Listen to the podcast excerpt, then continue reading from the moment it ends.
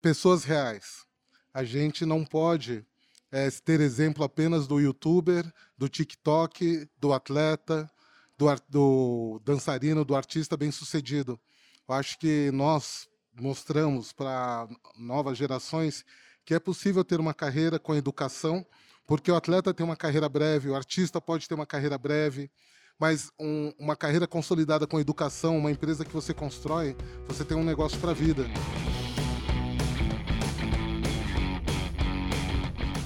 Tarde, galera, tudo bem?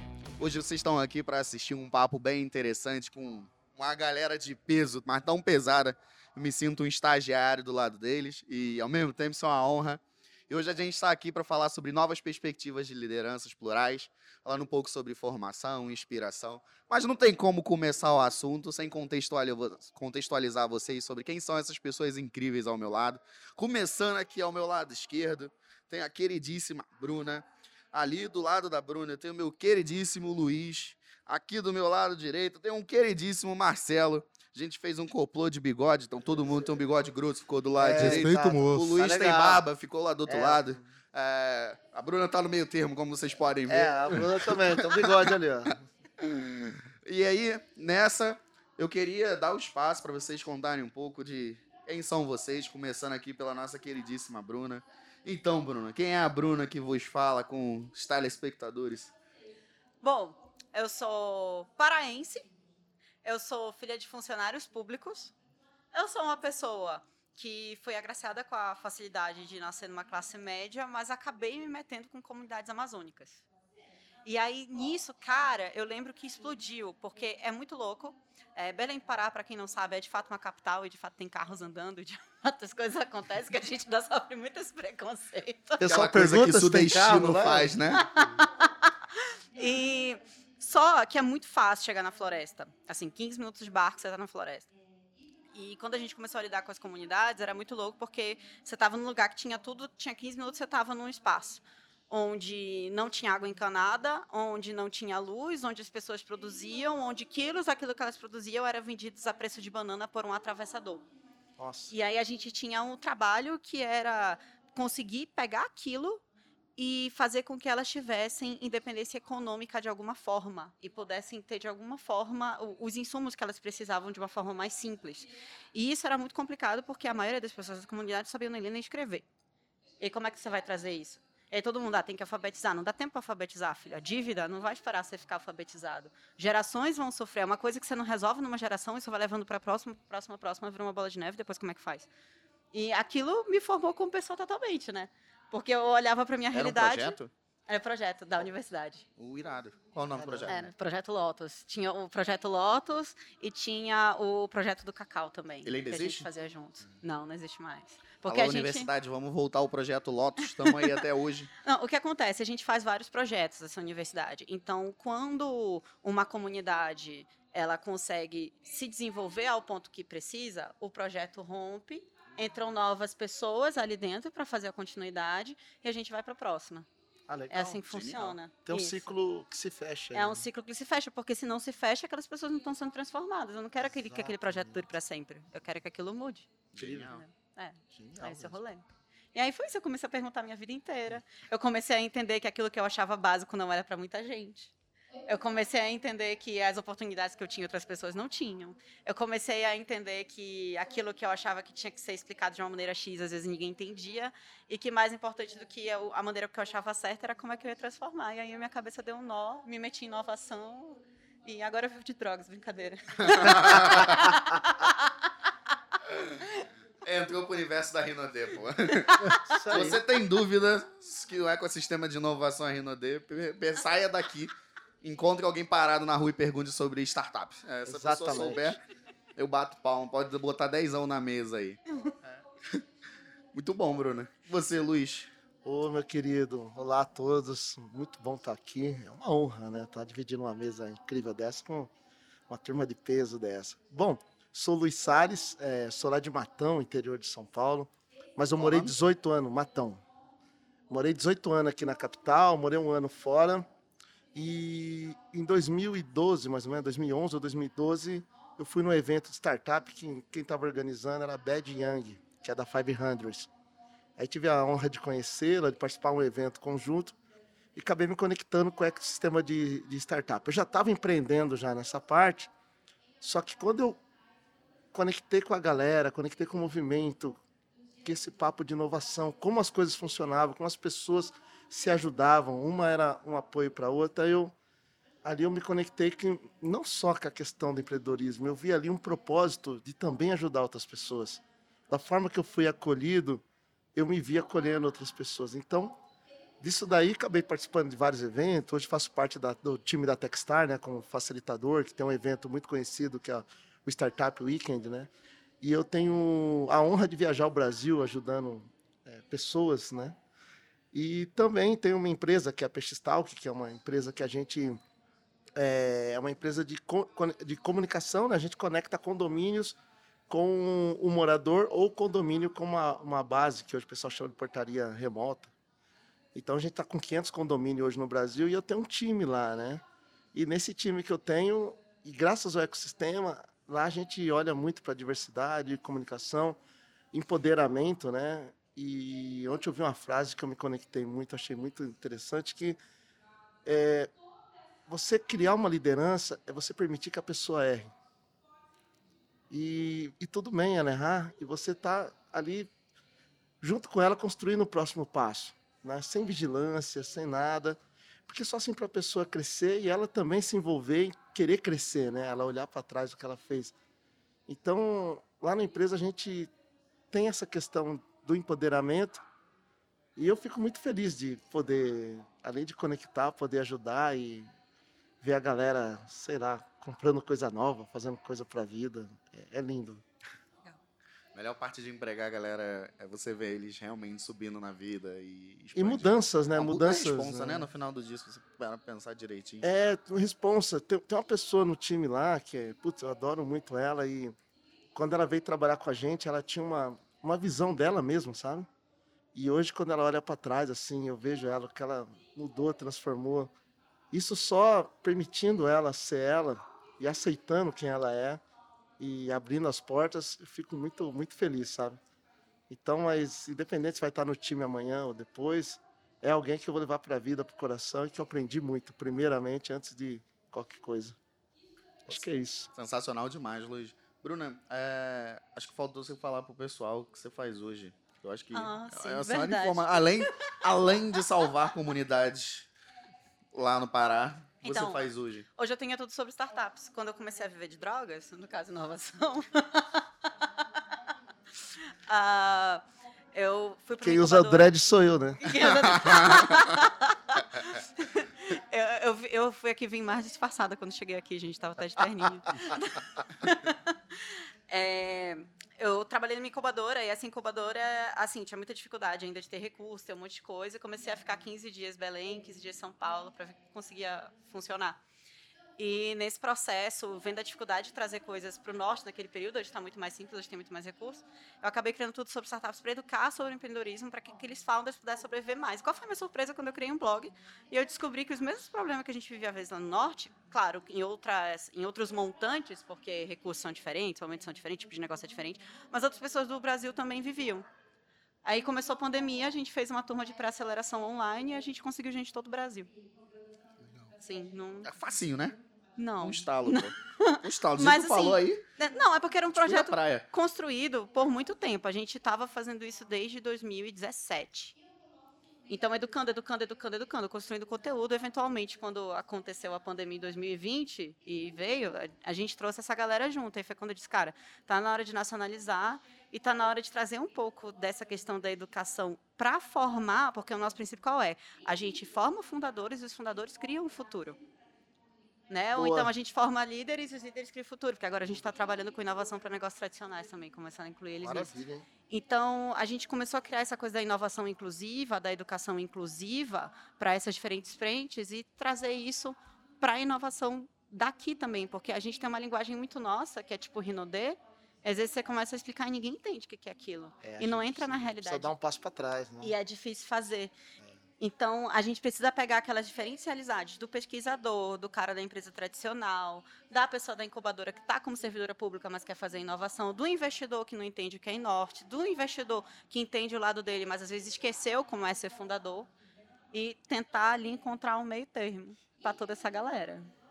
Nós É temos isso, que né? sair do piloto automático também e voltar para trás e mudar a linguagem também, né? É isso aí. Acho que é o passo um para falar sobre aumento da diversidade. Passo um para falar sobre inclusão de, de novas lideranças, novas E é sobre no mercado. inclusão isso, né? Super sobre inclusão. Se você for parar para pensar, ontem eu ouvi um diálogo que foi muito estranho, né? É, ontem a gente teve um encontro lá na Ambev, só para Black Founders, executivos e investidores negros, todos negros. E aí, num, num desses momentos, tinha um founder, ele estava me falando sobre o como eles estavam no momento de brainstorm para a construção do MVP, para que eles tivessem um case para apresentar para o Venture Capital, assim eles trouxessem Nossa dinheiro para aumentar o runaway da empresa. Eu falei, nossa, velho. eu sou carioca, para usar um nossa, velho é muito difícil, mas só de vocês entenderem o que eu acabei de falar, já mostra o quão rinodê é o nosso universo. É, é meio. É gold- bolha, né? é muito bolha, é meio golden, diamante, não sei o quê. Tipo, a gente deu nome diferente, né? Você tem os unicórnios, o- agora tem o vira-lata caramelo, tem a zebra, tem o camelo, tem tudo. É, E não, gente, não estamos falando de animal, são tipos de empresa diferentes. Ó- Olha o nível. É, E aí, pegando esse gancho do Aliás, eu ouvi falar até de startup caranguejo, já ouvi falar esse termo? Nossa! startup caranguejo, cara. É, tem, tem uns investidores que falam que a startup caranguejo é aquela que você investiu, investiu, mas ela chegou no ponto, ela anda do lado, mas ela não sobe. Então ela tá Nossa, andando do lado, né? Cada hora é uma coisa nova, velho. E aí, ne- nessa pegada de, de diversidade, trazer aqui o meu querido amigo do bigode grosso. Está maluco? Respeito, moço. Marcelão. Conta pra galera, Marcelo. Quem é você? pô? Pô, obrigado por estar aqui, obrigado, Douglas. Prazer né, estar com o Luiz, com a Bruna. É, bom, sou ex-atleta profissional, fazia salto triplo, 110 metros com barreira, Olha, Você ainda faz salto triplo? Nossa. caramba, velho. mas nem debaixo de bala, mas nem se a correria for grande. E é, por um problema, um detalhe médico, o médico não viu, um, achou que era uma distensão, era um tumor no osso. E eu estava indo para um campeonato, eu caí sentado e eu fiquei um ano deitado na cama. Engessado do pescoço basicamente para baixo, do ombro para baixo, as duas pernas, tentando recuperar. E aquilo mudou a minha vida porque todo dia eu acordo feliz. É, eu tenho síndrome de Branca de Neve. Todo dia, bom dia, passarinho, bom dia, natureza. É. E aí, é, trabalhei é, em multinacionais, que eu quis trabalhar e né, na- na- no cargo de gestão sempre único, né? Então, na Kraft único, na Philip Morris único, Único, na Unilever, único ne- gerente negro. único negro. É, né? E morei em 18 lugares do Brasil, então conheço bem Belém, morei em Recife, morei em Salvador, morei em Fortaleza, Belo Horizonte, morei no Rio. Só se morei, deu bem morei, também. morei, morei, morei. Nada, amigo. Pra quem vai passear que se dá bem, né? pra trabalhar. Isso é verdade. Vai vender chocolate naquele calor pra você ver como é que funciona. É. E aí, mas assim, foi uma excelente experiência. E é, em 2012, é, depois de ter sido diretor da Embeleze Cosméticos, resolvi é, empreender. E é interessante quando você perde o sobrenome de uma grande empresa, como muda tudo. Aí você é mais um cara negro lá que o cara. "Ah, tá bom, volta amanhã, não, faz pela metade do preço. É, eu sou publicitário de formação. É, fiz é, MBA e na- aqui na USP me convidaram para dar um curso de inteligência competitiva. Então, dava os cursos, tudo bem, mas na hora de negociar eu sempre via que tinha uma questão a mais. Né? E essa questão era muito ligada à raça. E eu falei, acho que a gente tem que fazer alguma coisa diferente. Um excelente amigo, um aliado antirracista de todas as horas que você conhece, Theo Vanderlu, falou, Marcelo, as empresas procuram né, talentos negros, é, por que, que você não faz um sistema? Eu falei, Theo, eu tenho 1,85, 110 quilos, até do Google Earth dá para me ver. É que eles não procuram o negro onde o negro está. Sim. Né? E aí, uma coisa que vocês estavam falando também, criam todo um ambiente de cadastro em SAP, em Connect, em um monte de plataformas Exclusão, complicadas né? que viram muros. Não adianta você falar que quer o negro se você não abre a porta para o negro. E aí não é só a questão do negro, é a pessoa de escolaridade limitada, é a pessoa de periferia que tem um muro a mais. E aí a gente criou o Diversidade I.O. né? É, a gente estava brincando aqui no começo. Né? eu sou, sou meio estranho, assim, porque não, não bebo, não fumo, não jogo. Sou mais um desperdício de oxigênio, né? Tanta gente E boa que bebe, assim a fuma e Branca de joga, né? Neve de manhã, cara. Eu- a minha esposa fala, 36 anos, ela só não acredito porque você dorme quatro horas por noite. Toda noite eu durmo quatro horas e acorda sorrindo e assobiando. Que inveja. Eu não consigo dormir Super mais inveja. quatro horas. Eu começo a trabalhar assim. E aí eu descobri que não é sobre o Marcelo, é sobre os negros, é sobre a comunidade. E, é, infelizmente, é, às vezes muitas pessoas negras vivem né, da causa negra para ganhar dinheiro, mas não para fortalecer a comunidade. E a, a nossa luta é essa, é fortalecer a comunidade. Né? Não, não é ser um negro celebridade, mas trazer a luz para a comunidade negra, para disabilities, para as pessoas de recorte racial, para as pessoas de etariedade, que é o que a diversidade aí eu faz. Então, o- a gente acorda todo dia feliz, depois de quatro horas, com esse propósito, de mudar um pouquinho, bem pouquinho o mundo aí. Esse é o Marcelo. Não é tão pouco assim, não. Se tu for parar pra pensar, viu? É, recomendo dar uma procurada na startup, nas empresas de cada um desses feras sentados aqui. Diversidade. Qual é o site da, da É, startup? www.diversidade.io e agora nós é, viemos de uma aceleração global e lançamos o www.diversitysuppliers.io, que vai ser uma plataforma global para unir fornecedores da diversidade para atender empresas inclusivas. Dá um dinheiro aí, Marcelo. Fica à vontade, o que é meu é seu. Me poxa. dá um dinheiro. Já, já tá botando palavra em inglês no, lá no descritivo do site, tá rico. Mas é, é o que você falou, desculpa. Não, à vontade, mano. Se você fala, tem uma empresa pequena, o cara te olha torto. Você falou, tem uma startup, né? Ah, se eu estou precisando de um dinheiro, é um negócio. Não, olha, tem um founding que a gente está olhando e, infelizmente, né, os termos que a gente tem que utilizar é por isso, porque eu não me considero CEO, eu sou um fazedor. Mas eu falo lá no, no LinkedIn da vida que eu sou um fazedor, ninguém olha, né? Daí você põe um CEO, ah, o cara é CEO. É CEO, né? Dá um CEO de peso, mim mesmo, né? É. Tem que ter o nome em inglês no Tem que ter LinkedIn. o nome em pra- inglês, né, pra- se, se não for, a galera não, não ajuda. Você, o que que é o Beck? Conta pra gente. Opa, olha lá. Aí já puxou aqui. os- Vamos lá pro estagiário da mesa. É, eu sou gestor global do BEC. Eu cuido de todo o ecossistema de startup de Black Founders, de uma organização que existe para fazer com que diferentes ecossistemas ao redor do mundo sejam favoráveis para que Black Founders como o Marcelo, como o Luiz, captem investimento. É, a gente tem uma meta ousada aí, que é destinar 20% do, do investimento global para Black Founders até 2030. É, mas isso aí é trabalho. Eu tinha falado pra, pra gente trocar uma ideia sobre. Fora isso, então deixa eu contar quem sou Douglas. Vocês já entenderam pelo sotaque que eu sou do Rio de Janeiro. Eu venho de uma comunidade do Rio chamada Santa Maria. É, família humilde até o nono ano ali. Curiosidade, né? Agora eu sou de humanos, mas naquela época eu era de exatos. Eu fui o aluno olímpico de matemática em vários lugares do Olha país. que legal. Que legal. Eu ganhei umas Olimpíadas aí ao redor do Brasil, algumas fora. E aí, né, depois você ganha umas medalhas, principalmente fora, tudo fica lindo. Aí eu fui estudar em colégio particular, fui viver a vida do Cris. É, eu assistia todo mundo ali, o Cris, com uma facilidade, assim, só não tinha Você o- entendia tudo. Entendia tudo, pô. Ser o único negro na escola, ah, do, tipo, por aquela professora do, poxa, você tem dinheiro pra ir pro passeio? Ah, Aham. Não Caraca, tinha, pô, mas não cara. podia perguntar, né, na cara Não, dura, não assim, pode, pô. né? Aí eu tive a professora Morel. É, e aí, senhorita Morel tá em Senhorita. todos os lugares. E aí, saindo, aí depois de fazer um bom ensino médio, eu entrei pra universidade, efetivamente. E quando eu cheguei lá, começa aquele senso. Agora tá rodando aquela imagem bonita do, no Instagram, né, do... Quando chegar lá, não feche a porta, ou não dispute pelo mesmo espaço, expanda o espaço, coisa do tipo. Eu nunca, nunca fui de, de falar coisa muito bonita, sempre gostei de, de fazer, o seu fazedor. E aí eu fundei o Colap, que era um programa que a gente abraçava crianças de, de favela para botar elas no ensino médio privado. uhum. E, e com essa brincadeira aí, a gente botou 170 crianças em colégios particulares no Rio de Janeiro. E aí do- de todos os variados tipos, indo desde da rede Eleva, que lá é bem forte, até Pense. é, Nem sabia se podia estar falando marca. Estamos descobrindo agora. E aí, nesse rolê, estudando na PUC, eu fui pra PUC, né? Eu fui ser o Cris numa esfera diferente. É, agora, sendo o Cris numa esfera diferente, conheci o, um pouco do que eram os hackathons. né? Aí eu tive contato com a Renaudet, pô. Aí eu virei É. usuário de drogas. E ficar 36 horas acordado, consumindo pizza energético pra resolver um problema que não é teu, mas que vai ser muito divertido.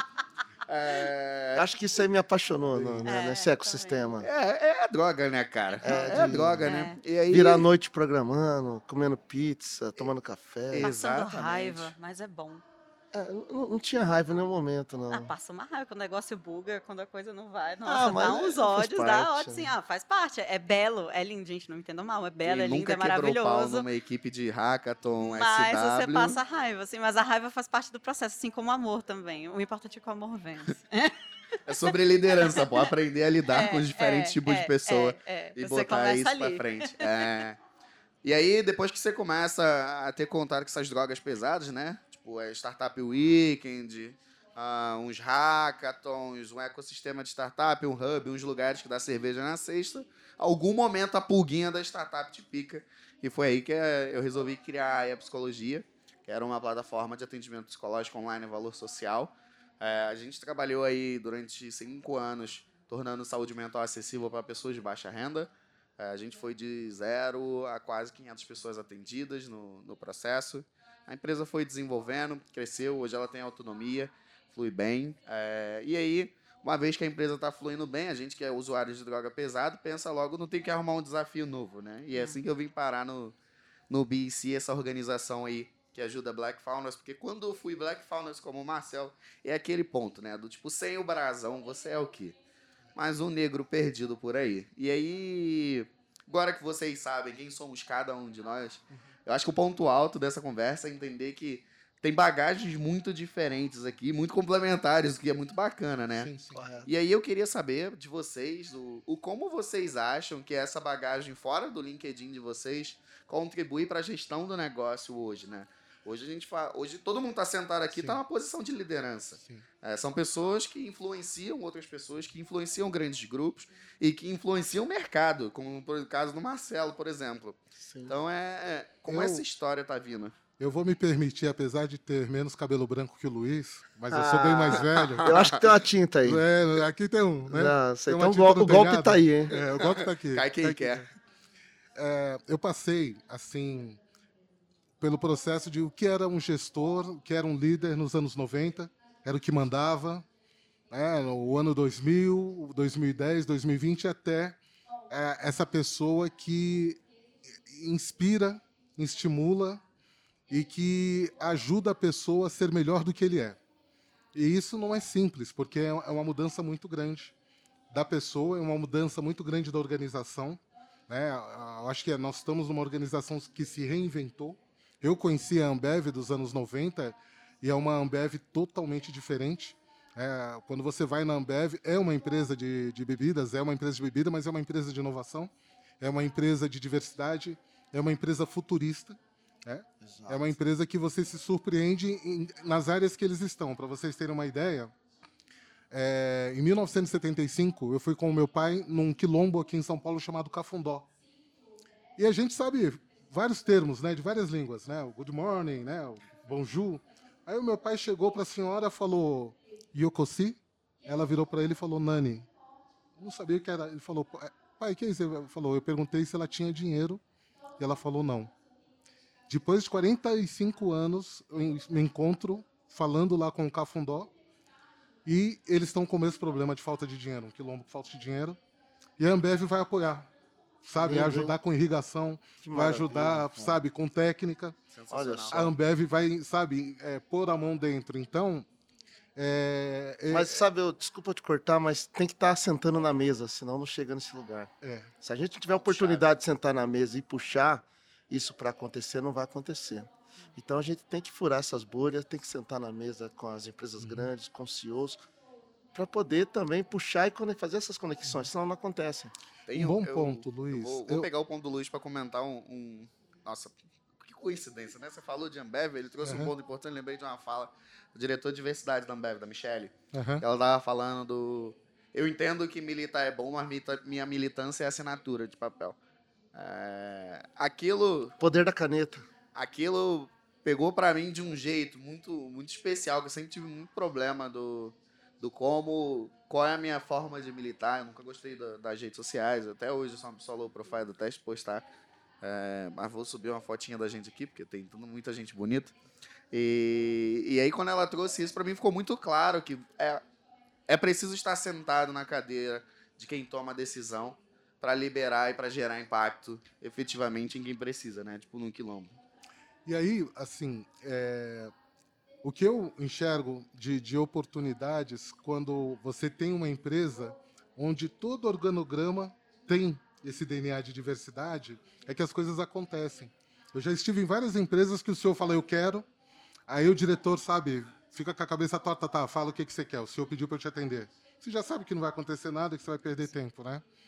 E, assim, nós, afroempreendedores, nem todos né, somos descolados, então essa parte que, que eu tô é, é a parte real. Então tem um outro tipo de startup, Luiz, que é o rinoceronte, que nós somos. Que é real, é forte e existe. Eu nunca vi um unicórnio, mas rinoceronte eu já vi. Bastante, né? Então, Eu né, nunca olhei para essa perspectiva, mas gostei. Então, esse é o nosso modelo. A gente é um rinoceronte porque a gente existe. Tem amigos aqui fora que estão aí assistindo, que são pessoas que têm empresas já há vários anos, que estão crescendo, que estão investindo, mas que são invisíveis e que a gente está dando visibilidade.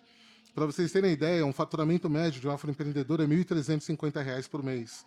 As empresas dentro da nossa plataforma faturam 13 mil reais por mês. Então, existe oportunidade. Quando a Ambev abre a porta, quando a gente tem Black Founders, a gente vai falar não em reais, em dólares. E quando a gente for para Belém, que é um lugar maravilhoso, cheio de oportunidades, a gente vai mostrar também que, além de natureza linda, também tem empreendedores da diversidade lá. Sensacional demais. E por aí, Luiz, como você acha que a, que a tua história contribuiu para a empresa hoje, enquanto líder? Cara, acho que eu já começo já da, do meu. Quando você me olha, a- o, meu, o meu cabelo, minha barba, o meu posicionamento já é uma, é uma é uma liderança diferente, né? Porque eu me posiciono como a inclusão já sou eu, né? O cara chega para uma entrevista, dá de cara com o cara com dread, falando na gíria, chamando aí, mano, senta aí. Então, quando o cara vem para ele é uma quebra de paradigma, né? Então fala, meu, o que tá acontecendo aqui? Cadê o Cadê a entrevista? Sou eu, mano. Senta aí, eu sou o dono da firma aqui. Então, acho que Se preparou para um branco de terninho, chegou lá e encontrou um humano com de dread. Exatamente. Eu já, eu já tive funcionário já que ganha muita grana, a gente pagava. E até hoje é meu brother, é irmão, né? Que a gente se conectou e virou uma grande amizade. Porque no final de tudo é entrega. O que, que eu estou entregando no final do dia? Não o que, que é, que jeito que é meu cabelo, se eu falo na gíria ou não. O importante é resultado. Eu sou engenheiro de software, né? Por formação também sozinho, baseado. Me formei em livros, né? Não tive a honra de ter YouTube no minha, na minha época, né? mas já desenvolvo software já há quase 30 anos. E eu vejo que essa minha conexão de participar de hackathons, de interagir com essa galera mais nova todo dia, para mim é um aprendizado de ser meio que um mapa. Às vezes você junta uma galera, você quer formar uma liderança, então você vê ali que de repente a coisa tá faltando, não é que falta uma iniciativa, de repente tem uma vergonha, mas tem que deixar a pessoa ir do jeito dela. Não dá para você impor, ó, o meu ritmo é esse. Então você tem que entender o jeito que a pessoa funciona e ela se entender e começar a ter liberdade de querer ir, de fazer acontecer, sabe? Então eu tenho muito essa, esse modelo de liderança e a pessoa se descobrir como a iniciativa através dela. E é, é um pouco difícil, né? Mas eu acredito que é o, o modelo que ele vai ser consistente-. Depois que essa pessoa ela pegou tração, que ela decorou, aí, cara, aí já já Nada era segura. nada segura. Então eu acho que é esse formato que eu ando acreditando e ando apostando. Sensacional demais. E você, Bruna? Diz aí como a sua experiência vindo de Belém do Pará, aquele lugar maravilhoso, com açaí maravilhoso. Não fala mal do açaí do Sudeste, mas a gente sabe que de lá é bom. Cara, eu acho que tem tantas misturas. Tem a mistura do que eu aprendi na comunidade, tem a mistura do que eu aprendi de ter vindo de um lugar onde eu pude tiver, ter tudo. Teve a mistura de eu não ter a caneta por muito tempo e não conhecer quem tinha a caneta por muito tempo. Tem a mistura da nortista em São Paulo, de chegar e onde está agora. Então, são várias coisas para a gente pensar quando a gente pensa em liderança desse jeito. Primeiro ponto eu gostei muito que você falou, de deixar as pessoas é, entenderem onde elas estão, o ritmo dela e evoluir. Só que quando eu estava nas comunidades, é, era muito engraçado porque eu tinha que entender o ritmo da comunidade e fazer com que aquilo começasse a ter pujança e eles terem vontade de produzir e não ficar mais tão dependentes, porque eles sentiam as dores, mas eles não tinham o hábito da produção. Então, esse é um ponto de atenção, e aí realmente tem que ter o tempo, porque é um momento de aprendizagem, é um momento de educação, é um momento de se entender. E se ele não entende, não aprende, não se empodera, ele não faz, ele não sente prazer fazendo, ele não vai colher os frutos daquilo. E é tempo isso, né? É o tempo. Esse é um aspecto. Outro aspecto é a pessoa mimadinha. Sempre. A gente precisa falar da pessoa mimadinha também, porque eu acho que a gente pensa tanto nessa. Tem um momento de ser a liderança acolhedora, que é você entender quais são os limitantes, os requisitos que existem naquela área e saber lidar com o processo que tem, saber lidar com o processo de aprendizagem. E tem a pessoa que, ou por ela estar tá acostumada a ter tudo na mão, ou por ela é, não saber lidar com, o desafio, né, se acostumar também. com o processo de determinado jeito, ou se, se acostumar com determinadas regalias, ou se, se acostumar com. Seja lá o que for, ela é mimada. E nesse momento, se você for um líder muito livre, você vai terminar de matar aquela pessoa, a sua empresa e todo mundo que está junto. Então, nessa hora, você precisa chegar com aquele ser humano e dizer, cara, é, vamos fazer mais, vamos fazer mais. Pega, põe um, uma meta mais pesada, pede mais coisa, chama junto, diz que não está legal, faz a pessoa viver um pouquinho de sofrimento.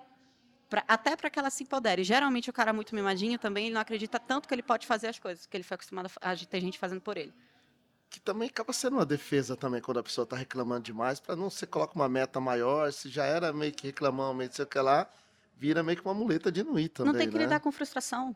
Não tem que lidar com eu não posso. Se você está acostumado você pode tudo, tem alguém que entrega na tua mão, você não está acostumado a lidar com a possibilidade de não poder. E aí você começa a dar para aquela pessoa a frustração. E aí aquela pessoa começa a se questionar coisas que ela não se questionava. Mas aí ela começa a se fazer ser humano e começa a fazer a própria história. Aí começa a ficar interessante. Tem esses dois aspectos quando a gente lida com o ser humano, que é entender com quem você está lidando. Quem precisa entender que existem possibilidades ou quem precisa entender que tem que levar uma pauladinha assim na cabeça educacional. Às vezes nem é tão ruim assim. É. Namoro e na dor.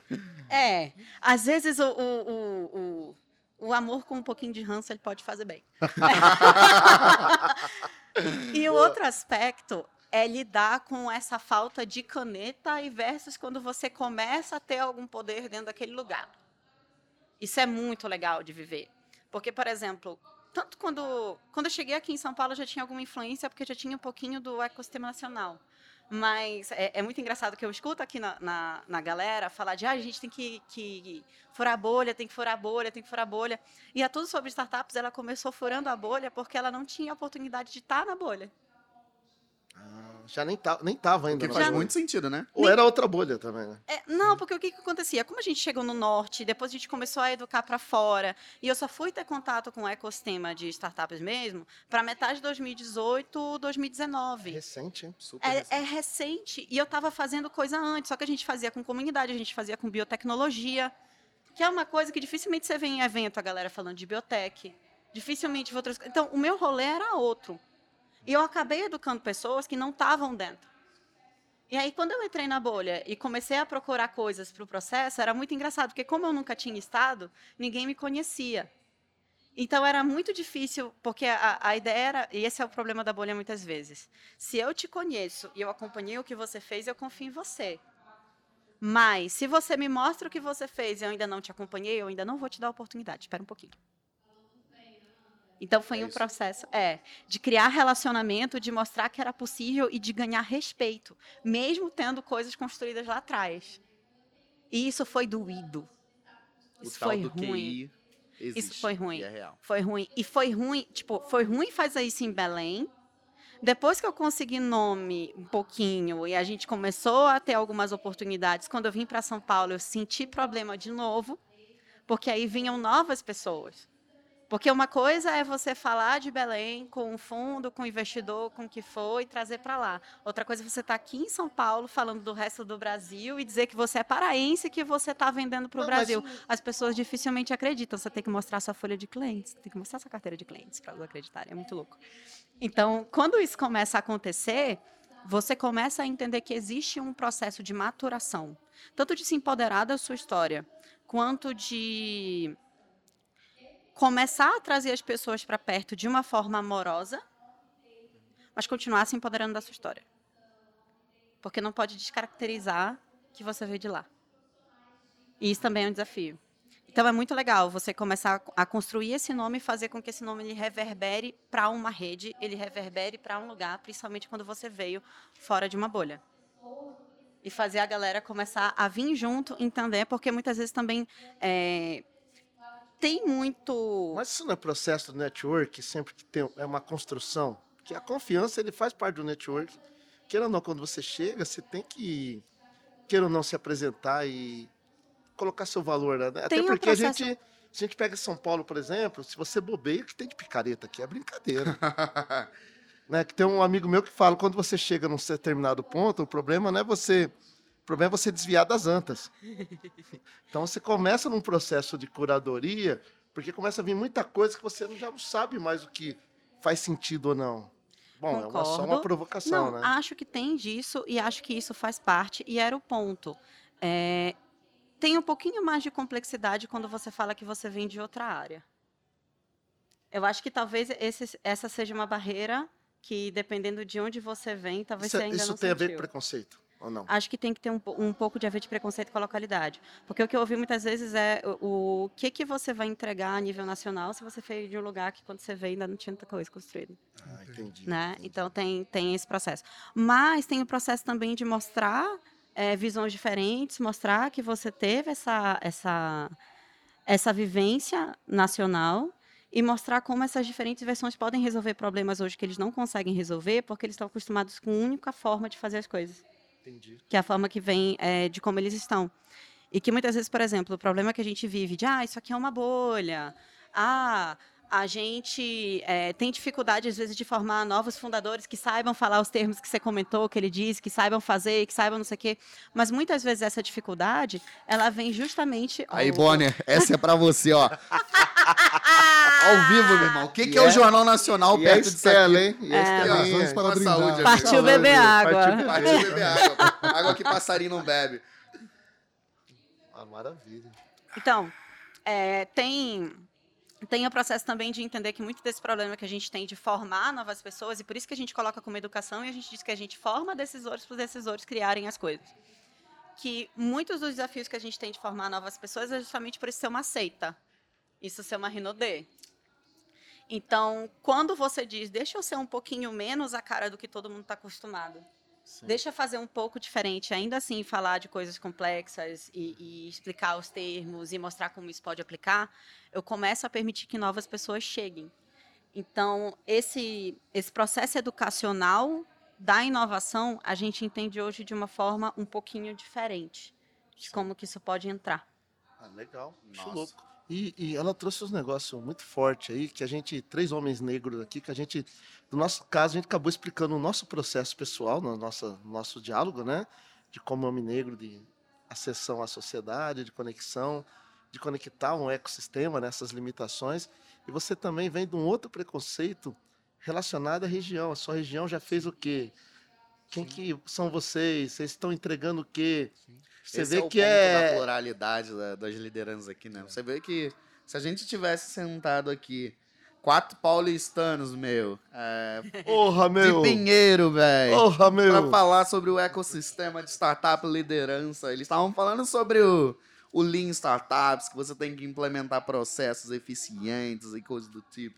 Mas não, aqui veio muito sobre o como a particularidade de cada um influencia na forma como a gente lidera, na forma como você enxerga a liberdade do- dos colaboradores, na forma como ela consegue romper a bolha e faz esse processo de tirar a galera de um lugar confortável, que é a bolha do ecossistema, para trazer eles para uma realidade diferente e isso dá oportunidade para novas pessoas. E o Marcel faz esse processo de incluir pessoas nesse novo ecossistema de Rinode. Isso é um- uma senhora oportunidade, inclusive sendo reconhecido internacionalmente.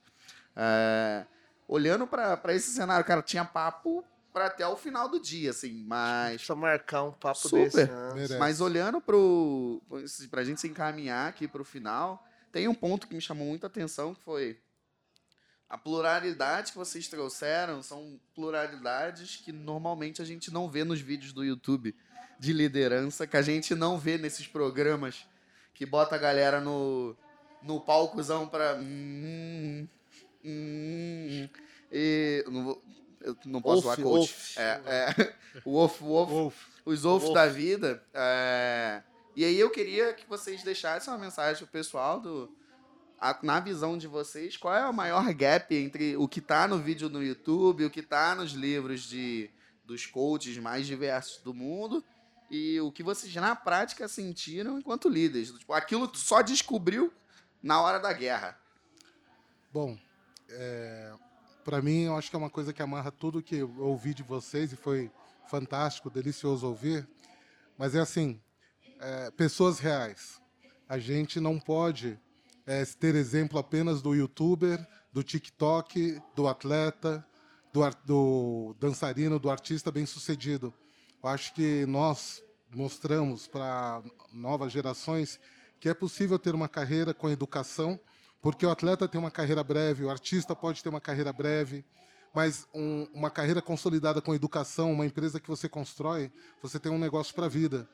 Então, é, é- é furar um pouquinho dessa bolha de exemplos que hoje aparece de uma maneira tão gritante, né? Que um cara de 12, 13 anos, uma menina de 12, 13 anos quer ser TikToker, mas ela pode, de repente, sabe, ser uma startupeira, sabe, criar um negócio para ela e, e ser feliz para sempre. Eu acho que é isso que, que amarra e que a gente tenha mais rinocerontes aí na vida. É isso. Sensacional. Vocês. Eu acho que antes da- do, CPF, antes do, do- do- do funcionário ou do colaborador, vem a pessoa. Então, acho que independente do problema que você está lidando no dia a dia com, com esse funcionário, é uma pessoa que ela, primeiro, ela pode estar tendo um problema, ela pode estar tendo um dia difícil, algo aconteceu na casa dela. Então, quando você começa a ter uma reação humana, uma interação de preocupação, interação real, você consegue conectar com aquela pessoa e ela também se conecta com você. Porque, antes de tudo, é, acho que a, a confiança ela constrói mais, ela derruba muros e ela sim vai apontar um caminho para onde vocês vão seguir junto ou não, né? De repente vocês vão também ver que não há afinidade de, de, de, de continuar nessa caminhada junto. Ou você vai ver que ali fala, meu, quero trabalhar nessa empresa, quero ir junto com esse cara até onde eu puder, junto com essa pessoa. Então, olhar para a pessoa, acho que olhar para esse lado, a meu ver, é onde a gente vai construir grandes lideranças, grandes profissionais. Iradíssimo. A liderança precisa ser amorosa, mas não necessariamente fofa. e tem diferença. Muita, Muita, Muita. diferença, muita, né? muita diferença. Então, pensa sempre, é, liderança é sobre reconhecer histórias e sobre conexão. Mas conexão não é aceitar é, ou as desculpas ou as limitações que o seu liderado indica, que são as que vão estar para sempre com ele. E é o que vai ser para sempre. Você, como líder, tem o papel também de questionar. E tem o papel de colocar essa pessoa num lugar de desconforto para que ela possa evoluir. Eu nunca vi nenhuma evolução, nem nas comunidades, nem é, dentro do meu processo, nem dentro das pessoas que a gente acompanha, que fosse confortável. Dói pra caceta. Porque a pessoa, ela tá evoluindo quando ela é acostumada a desafiar o que ela achava que servia para ela, que ela podia e a maneira com que ela estava acostumada a fazer. Então, se ela não está acostumada a se questionar, o que, que eu estou fazendo está me levando onde está, para onde eu quero ir, o que, que eu quero de fato, né? E como é que eu vou é, fazer diferente, ter uma realidade diferente? Para mim, eu não estou criando uma boa liderança. É, Eu não estou permitindo que essa pessoa pegue novas perspectivas para a vida dela. E quando ela agarra essas novas perspectivas, ela entra num lugar desconfortável, porque ela entra num lugar onde ela não sabe fazer as coisas. Onde ela não sabe fazer as coisas, onde ela nunca viu e onde ela se sente impotente. E muitas vezes ela também se sente incompetente junto com o impotente. E aí você começa a trazer as novas habilidades. Mas enquanto ela não se permite esse desconforto, dificilmente ela está preparada para encarar o novo e dificilmente ela está preparada a chegar no novo patamar. Então seja um líder amoroso, não seja um líder fofo. Crescer dói, né? Sensacional demais. Bom, um pouco do assunto de hoje era trazer para vocês uma perspectiva diferente de liderança. Uma liderança que vem do Pará, uma liderança que vem de, São Paulo, Matão. de Matão, eu nem sabia que isso existia até esse exato momento. Uma liderança que vem de, São Paulo, de São, aonde, São Paulo? paraíso. Uma liderança que vem de Paraíso em São Paraíso Paulo. Zona Sul, né? É o Adão e Eva que nasceram no paraíso. Ah, aí tu tirou onda demais, pô. Aí tu tirou onda demais. É, Por favor, quero ir pra lá. são, Pode mudar de endereço. são lideranças que trazem consigo uma bagagem que complementa muito bem o dia a dia e que, na prática, influenciam na forma como isso vai virar resultado. Foi uma honra inenarrável falar com vocês e estar aqui mediando essa conversa com vocês. Toda nossa. É, vou sair daqui até com a suadeira. Eu precisar de mais umas quatro cervejas para dar uma relaxada. De tanto, Ambev. De tanto peso nessa Dobra a conversa. produção aí que a gente Esse alto nível. É, obrigado pela presença, Luiz. Obrigado pela presença, Bruna. Obrigada. Obrigado pela presença, Marcelo. Obrigado você que está assistindo a gente. Obrigada. Muito obrigado, Ambreve, por convidar a gente para fazer um espaço tão bacana. Agradecer E ao nosso venham- amigo Marcos, né? Agradecer ao nosso querido Marquinhos. Poderoso Marquinhos Medeiros, Marquinhos. Medeiros. Obrigada. Obrigado pela serva, Marquinhos. Wakanda Forever, Marcos. Wakanda Forever. Olha só, cara. Um beijão no aí, coração. E nos vemos na próxima, galera. Tchau, tchau. Tchau, Tchau, tchau. Um abraço. Tchau.